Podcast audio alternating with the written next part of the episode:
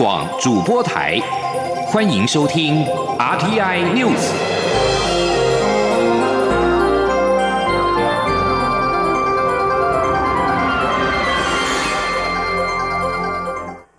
各位好，我是主播王玉伟，欢迎收听这节央广主播台提供给您的 RTI News。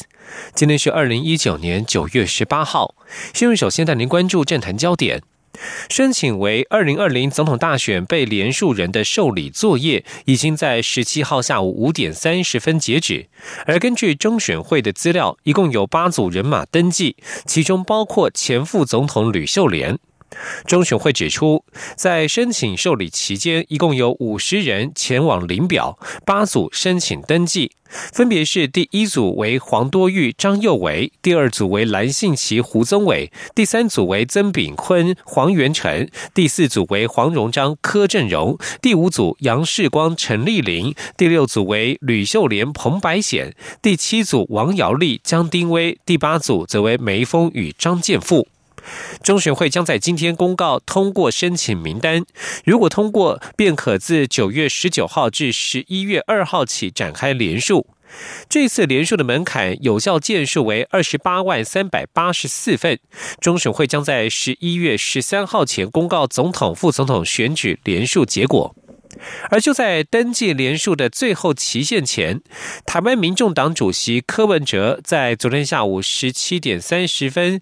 之前出现在中选会，一度传出托人前往登记。而台湾民众党在昨天晚间发出澄清声明，表示柯文哲并未登记。民众党指出，柯文哲接获通知，表示在中选会有众多支持者期盼他参与总统大选，但是柯文哲仍希望继续努力市政。为感谢支持者的热情，柯文哲仅前往中选会简单致意。而前副总统吕秀莲宣布参选二零二零年总统，由于他并未完成退出民进党的程序，恐怕会被开除党籍。对此，吕秀莲十七号表示没有关系，他已经心灵退党。他表示，虽然参选，但是不会伤害民进党。吕秀莲也期待蔡英文总统可以检讨施政作为，希望他这三个月不要太轻松。媒体追问吕秀莲，如果蔡总统彻底检讨施政，是否会考虑退出总统选举？吕秀莲回答说：“到时候再说。”而民进党主席卓荣泰在十七号表示。吕秀莲目前仍然是民进党员，还谈不上党纪问题。民进党还要进行很多的努力。他希望能够有机会向吕秀莲请益，也期盼吕秀莲站在为台湾大局整体利益上的角度上思考。前天记者刘玉秋的采访报道：继红海集团创办人郭台铭宣布不选后，前副总统吕秀莲则是接受喜乐岛联盟推荐登记参选总统，接为二零二零大选投下变数。对于吕秀莲参选，民进党主席卓永泰十七号出席园林地方人士座谈会时受访表示，吕秀莲是民进党敬重的政治领袖，现在仍是民进党员，他希望能有机会向吕秀莲请益。现在还是民主进步党党员，所以我们对这个事情的发展是非常突然，啊，也非常的关心。我希望还是有机会能够跟副总统请益，同时一起站在为台湾大局跟台湾整体利益的角度，共同来思考如何来应应后续的发展。那这是我现在该努力的工作。而吕秀莲一旦跨过独立参选的联署门槛，代表喜乐岛联盟参选，民进党是否会对吕秀莲开闸，祭出开除党纪处分？卓荣泰说。目前还谈不上党纪问题，他还要进行很多努力。至于郭台铭弃选是否会影响二零二零整体选情，卓文泰说，民进党内对郭台铭会不会参选一直有做两种不同的假设，不选只是状况之一，民进党予以尊重，但也希望郭台铭在国民党内初选以及初选后对台湾所提出的有利意见，执政团队都虚心学习，也希望蔡英文总。统就经济方面的议题，借重郭台铭的经验。荣太并说，若选举未来趋于单纯化的过程，民进党拟定的政策就会朝这一个方向进行。民进党对现在总统大选及立委选举正在通盘考量中，并在稳定中开拓应有的票源。中央广播电台记者卢秋采访报道。对于前副总统吕秀莲参选明年总统大选，蔡英文总统连任办公室发言人阮昭雄表示，他们感念吕秀莲过去在台湾民主化过程当中的努力与贡献，也尊重吕秀莲的决定。红海集团创办人郭台铭决定不参与连署竞选明年的总统大选，外传是因为台北市长柯文哲拒绝担任副手。郭台铭的幕僚刘幼彤十七号受访时否认此事，并透露郭台铭早已谈妥副手人选，但现在已不参选，不方便对外透露。刘幼彤并且强调，郭台铭决定不参选，没有受到任何人的影响。前天记者欧阳梦平的采访报道。红海集团创办人郭台铭决定不参与连署竞选明年总统大选，让各界颇感意外。对于郭台铭为何决定不参选，也出现诸多揣测，包括台北市长柯文哲婉拒担任副手，郭台铭也找不到适合人选等。郭台铭幕僚永林基金会执行长刘幼彤十七号接受广播专访时表示，其实郭台铭至少两周前就已经确定副手，由于郭台铭已经不参选，选刘幼彤不愿公布人选，让。他受到打扰，只透露是男性，具有一点政治经历。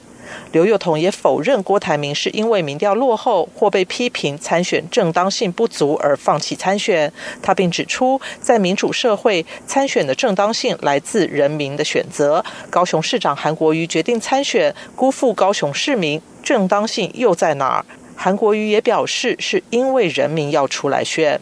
至于是否是因为国民党副主席郝龙斌或是资深媒体人赵少康的劝说，刘幼彤强调，没有人能影响郭台铭做的决定。他说。绝对不会是有人叫他出来选，他要出来选，也不会有人叫他出来要退，他要退。我觉得这件事情真的完全完全没有这么了不起的影响力哈。那我并不是说这些他们如果是自己讲的，那我们也尊重大家每一个人的说法，因为或许大家都觉得说我跟你说了就表示我影响你这样子，但是不不是这样的，因为有没有影响，我觉得当事人心里最明白。那还有对整件事情看法最明白。郭台铭日前已宣布退党，在不选总统后，是否会重回国民党？刘幼彤表示，郭台铭有自己的信仰与中心思想，现在无党一身轻，不会重回国民党。中央广播电台记者欧阳梦平在台北采访报道。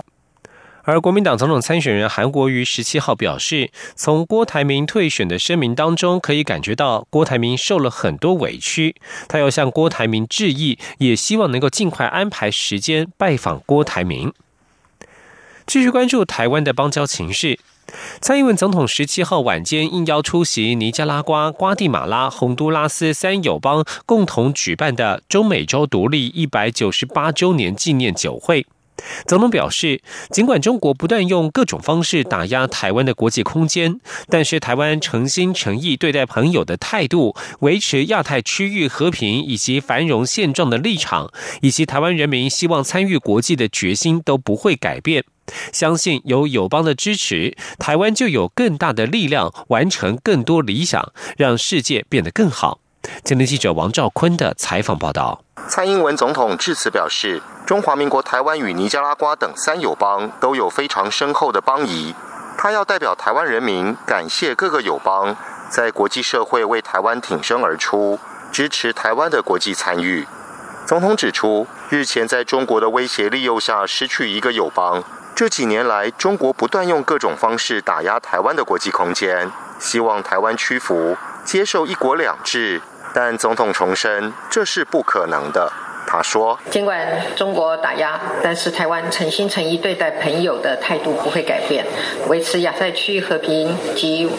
繁荣的现状的立场也不会改变。台湾人民参与、希望参与国际的决心也不会改变。”总统表示：“踏实外交着眼的是互惠互助的长远未来。我方诚心诚意，不做华而不实的承诺。”也不会乱开空头支票，但只要朋友有需要，我方有能力，真正的朋友绝对是全力以赴、合作无间。总统指出，联合国十七号开议，外交部不久前发表一部影片，传达台湾人民对于参与联合国体系的期盼。影片中有台湾人在友邦国家推动医疗、农业以及技职训练的画面。他相信友邦朋友看了一定都觉得很熟悉，因为这就是大家一起努力在做的事情。总统表示，不论是官方或民间的交流，都要不断提升。面对气候变迁等全球化挑战，台湾也会跟各个友邦一起努力，共同实现联合国永续发展目标。总统强调，台湾让世界更好，有各友邦的支持，就有更大的力量完成更多的理想。希望友邦朋友们继续为台湾发声，一起来让世界变得更好，创造更多感动。中央广播电台记者王兆坤台北采访报道。而对于台湾与所罗门群岛断交，政治大学名誉教授丁树范十七号受访表示，中国领导人习近平所采取的是攻势性外交。这些年在太平洋地区的持续扩张作为，就是以攻势性外交的策略，具体落实太平洋足以容纳美中两国发展的说法。而台所断交，可说是美中进入太平洋地区诸多事件的其中一件。前天记者王兆坤的采访报道：台湾与所罗门群岛断交，外交部表示，所国总理苏加瓦瑞违背自己的公开承诺。并完全罔顾台所两国三十六年来丰硕合作成果。外交部也表示，中国政府再次透过金钱外交手段，承诺华而不实的巨额援助，收买少数政客，更刻意在我大选前进行攻击，影响我国选举的企图昭然若揭。正大名誉教授丁树范受访表示，台所断交与美中竞逐太平洋区域相关。缘起于中国领导人习近平二零一三年会晤美国前总统奥巴马时提到的“太平洋足够大，容得下中美两国发展”，而这几年来在习近平攻势性外交作为下，不断在落实“太平洋足够容纳两个大国发展”这一句话。丁树范说：“在那以前，这个太太平洋是美国的势力范围嘛，那你现在变成可以容纳美中两国，中国要进来，你总得做一些事来证明可以容纳美中两国嘛。”关于中国的攻势性外交，丁树范分析，具体作为包括南海的岛礁建设、划设东海防空识别区、与菲律宾建立紧密合作关系、规划在柬埔寨设置海军基地。另逐步将触角延伸至巴纽、斐济以及所罗门群岛等诸多事件。相关人士受访时则指出，台所断交一方面与美中竞逐以及中国在所国投入资源有关，另一方面也与所国现任政府跟澳洲之间的角力相关。或许外界会认为澳洲在南太具有影响力，但对各个岛国而言，未必都会正面看待澳洲的影响力。苏加瓦瑞已四度担任总理，他过去执政时期与澳洲之间且延续至今的问题，产生出的那一种对抗态势，台湾在印太战略之下也因此涉入其中。中央广播电台记者王兆坤台北采访报道。美国国务院十七号对所罗门群岛决定与台湾断交转向北京表示深感失望。美方同时指出，期盼经济成长而与中国建交的国家，长期下来会发现情况会更加严峻。美国国务院官员指出，台湾是一个民主成功的故事，可信赖的伙伴与世界的良善力量。美国会继续支持台湾，特别是台湾在寻求扩大应应全球挑战的重大贡献之际，中国积极改变两岸现状，包括诱惑各国与台湾断交，这都是有害的，破坏区域稳定，破坏数十年来实现和平稳定发展的框架。另外，日本政府发言人、内阁官房长官菅义伟十七号也在例行记者会当中表示，持续高度关注台所断交事件。菅义伟表示，有关台湾与所罗门断交一事，从两岸关系及地区和平与稳定的观点来看，包括今后的影响在内，会持续高度关注。他强调，台湾相关问题，日本政府一贯的立场是期盼能够和和平获得解决。这里是中央广播电台。是阳光，像台湾之光穿透世界之窗；是阳光，像神鹰翅膀环绕地球飞翔。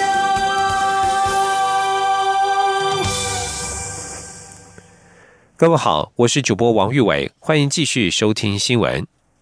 关心财经焦点。金融监督管理委员会十七号开罚南山人寿及子公司南山产物共新台币三千六百万元的罚款，是保险法修法提高罚款之后最高的法案。总计今年以来，南山已经遭罚五千四百六十万元，创下台湾金融史上单年度最高的罚款纪录。南山人寿境界系统在去年九月上线之后，不断出包。保险局表示，南山所有的传统与投资型共有一千两百万张保单，新系统上线至今，共计有十五点二万张保单失效。目前还在确认保护的意愿是否要复效，而且尚有超过一千件投资型保单仍无法明确抓出账目。在相关人员缺失方面，保险局表示，南山人寿董事长杜英宗决策失当，未能善尽职责，严重影响公司正常营运及保护权益，有碍公司健全经营，因此停止董事长及董事职务两年。杜英宗也成为史上第二位遭到停职的保险公司董事长。此外，前总机和杨介清轻忽废弛职务，调降薪资三百分之三十，为期一年，以及三年之内不得再担任总机和。至于南山产物的方面，保险局表示，对于承受母公司南山合约的权利转移议案。董事会及审计委员会的提案内容及会议资料仅简略说明厂商报价的合理性，经查并未完整分析成本以及风险评估等内容状况，核处六百万元的罚款。新北市长侯友谊在今天将启程前往新加坡、泰国及越南，展开七天的市政考察行程，预计二十四号回台。侯友谊此行锁定招商引资，目标为协助台商回台投资布局、开发产业园区与智慧交通，了解长照产业，体验当地文创以及新创产业的交流。今天记者王威婷的采访报道：新北市长侯友谊十七号表示，将于十八号前往新加坡、越南和泰国访问考察，以推动台商回台投资、发展智慧交通、打造长照医疗基地、落实文创发展和加强新创产业交流。侯友谊此行为期七天，在当地共安排了十五场的参访活动和座谈会。他表示，新北市有不少产业园区，如淡海二期、树林甘源等。此行他也会访问新北台商与泰国安美德、柬埔寨曼哈顿等海外园区的合作布局，参考相关规划。侯友谊说：“所以新北市你看有几个大区块，我们需要去思考一下，像我们的甘源啊。”淡水新市镇的第二期，甚至包括我们的林口公一周遭的附近的环境，怎么用产业型的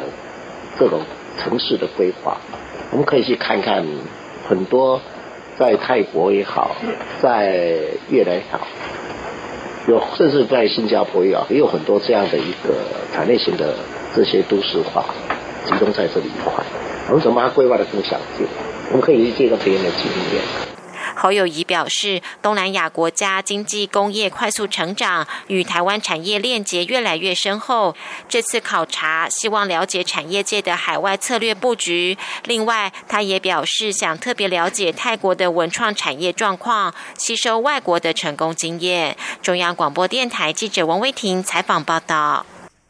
而台湾的成功经验也需要用力的推广出去。外贸协会今年在欧洲工具机展 EMO 大推台湾整体品牌形象，并且在德国时间十七号晚间，在 EMO 展场汉诺威展览中心举办台湾之夜，行销我国工具机。现场更邀来了九天民俗技艺团带来鼓舞大地的演出。当我国传统庙会的三太子起舞在会场舞动时，与会人士纷纷拿出手机拍照留念，而现场也以台湾客家花布。布置还准备以台湾特色铁观音及金萱入酒的台湾茶啤酒，飘着浓浓的台湾味。这场台湾之夜邀请了台湾工具机参展厂商与其重要买主参加，超过三百二十位贵宾出席，其中还包括了德国工具机工会执行长汉诺威副市长周议员，以及汉诺威电脑展的主办单位德意志汉展览团集集团的总经理等人。冒险董事长黄志峰黄志芳表示，台湾是今年 emo 展第二大的参展国家。另外，台北国际工具机展今年已经成为全球第三大工具机展，希望与会买主都能够先在行事历上记下来，这将是他们不会想要错过的一场展览盛事。而在国际财经消息方面，美国总统十七号。川普十七号表示，在沙地阿拉伯两座石油设施十七号遭到攻击之后，国际油价没有涨很多，因此他认为没有必要释出战略石油储备。沙国石油设施遭到攻击之后，原油产量减少超过一半，刺激油价十六号出现了创纪录的暴涨。但是十七号开盘之后，油价就走低，下跌超过百分之五，回吐十六号的部分涨幅。由是由于沙地阿拉伯表示，沙国主要石油设施在上周末遭到攻击，产量巨减之后，减产的部分将会在九月底完全恢复生产，而且本月将维持对顾客的充分石油供给。沙地阿拉伯能源部长阿卜杜拉齐兹亲王十七号表示，石油设施遭攻击之后，石油每日的。产量巨减五百七十万桶，九月底会完全恢复生产。而美国副总统彭斯十七号表示，美国正在评估显示伊朗是沙地阿拉伯石油设施遭攻击幕后黑手的证据，并且准备捍卫其在中东的利益与盟邦。而英国与德国则是共同敦促国际社会针对沙地阿拉伯的石油设施遭袭击一事采取集体回应的手段。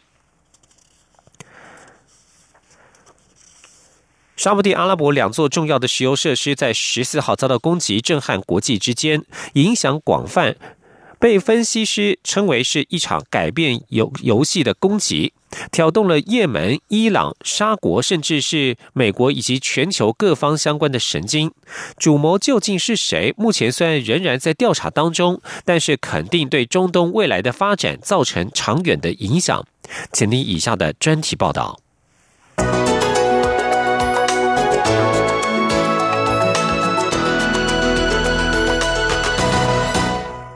世界最大石油加工厂沙地阿拉伯的阿布盖格以及胡赖斯油田十四号遭到无人机攻击，造成沙国产油量每天巨减五百七十万桶，超过沙国石油产量的一半，也接近全球产量的百分之六，震撼全球石油市场。伊朗支持的也门叛军青年运动宣称犯下攻击案，但是美国咬定伊朗才是幕后黑手。介入也门冲突以沙国为首的联军也指出。所有迹象显示，两个攻击行动所使用的武器都来自伊朗。美国总统川普原本扬言，美国枪已上膛，一旦调查结果证实是伊朗所为，可能展开军事反应。但是伊朗也立刻回呛，美国在中东的军事基地与航空母舰都在伊朗飞弹射程内，带有不惜一战的霸气。在美伊紧张局势大幅升高之下，川普十六号改口表示，他不会代表沙国仓促卷入一场新冲突。但如果真是伊朗所为，美国是否能够开战？美国又是否有理由开战？很值得商榷。首先，川普口口声声要把美国子弟兵从阿富汗战场带回来，但是与阿富汗民兵组织塔利班一年来的和谈，在激进达成协议时突然喊停。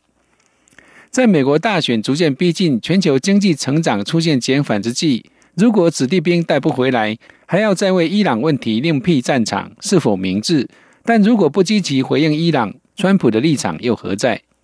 其次，如果是伊朗所为，受害者是沙地阿拉伯，美国用什么名义开战？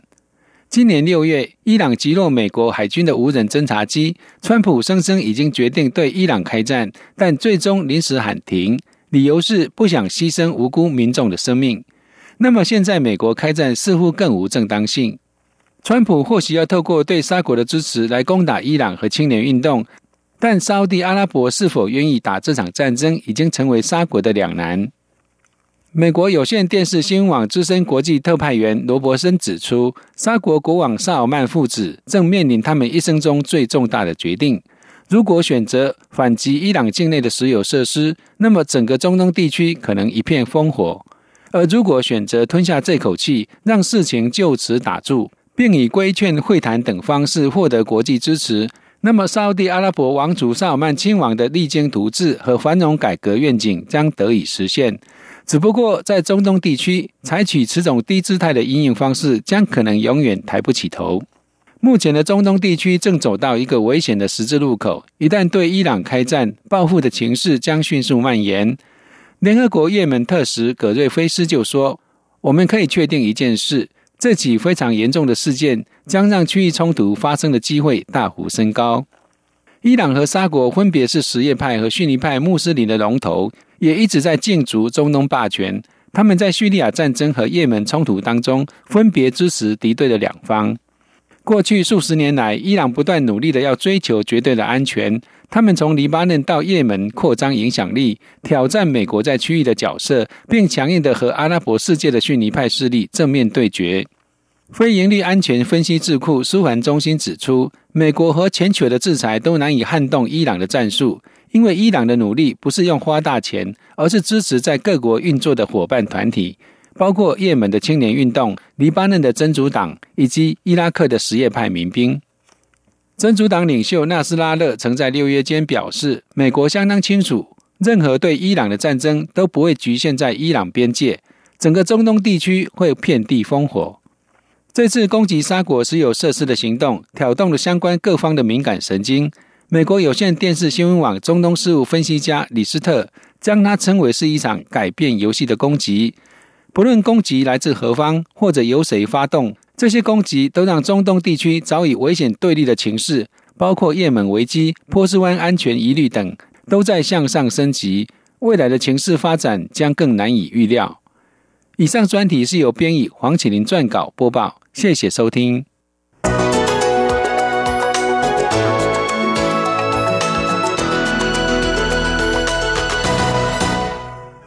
继续关注的是香港的情势。